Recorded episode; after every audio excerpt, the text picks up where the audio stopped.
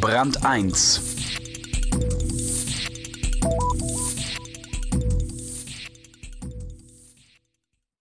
Wenn Sie zu den Menschen gehören, die noch nicht wissen, was ein Algorithmendesigner ist, wird's jetzt interessant. Das tägliche Leben, so wie es sich heute gestaltet, wäre ohne sie schwieriger. Egal, ob es um Fahrpläne der U-Bahn oder die Suchmaschine Google geht, ohne die neuen Designer geht so gut wie nix mehr. Ralf Gröttger über die Handlungsanweisungen des 21. Jahrhunderts. Zwei amerikanische Studenten entwickeln ein neues Verfahren, um bei der Internetrecherche Treffer nach Relevanz zu gewichten. Sie nennen ihr Projekt Google. Das geschieht im Jahr 1998. Seitdem weiß die Welt, was eine Suchmaschine ist. Sie ist das Herz des Internets. Google war nur der Anfang.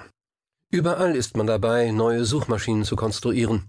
Das New Yorker Unternehmen Platinum Blue hat sich darauf spezialisiert, aus einer Liste von neuen Songs diejenigen herauszufiltern, die das Zeug zum Hit haben. Die britische Firma IPA Gogix bietet ein automatisches Verfahren, mit dem analysiert wird, welche Zutaten einen Kinofilm erfolgreich machen. Partnerschaftsvermittler wie eHarmony bedienen sich automatischer Suchtechniken, um Beziehungen zu stiften, die lange halten. Ein Professor der Wirtschaftswissenschaften erfindet ein automatisches Verfahren, mit dem man unter verschiedenen Bordeaux-Weinen denjenigen mit dem besten Geschmack finden soll. Und so weiter. All diese Suchverfahren funktionieren nach dem gleichen Prinzip. Ihnen liegt ein Algorithmus zugrunde. Das heißt, eine Handlungsanweisung.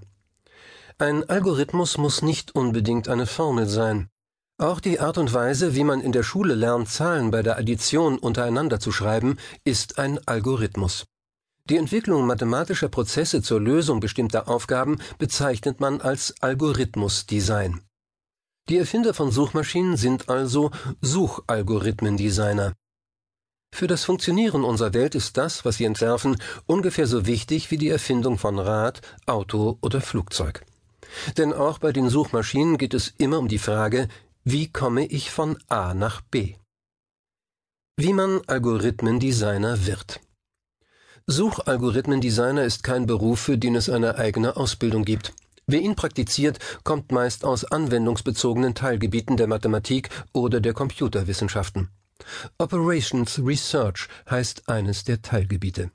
Im Deutschen sagt man dazu Unternehmensforschung, auch wenn der Ausdruck das Fach, wie es sich entwickelt hat, nicht mehr ganz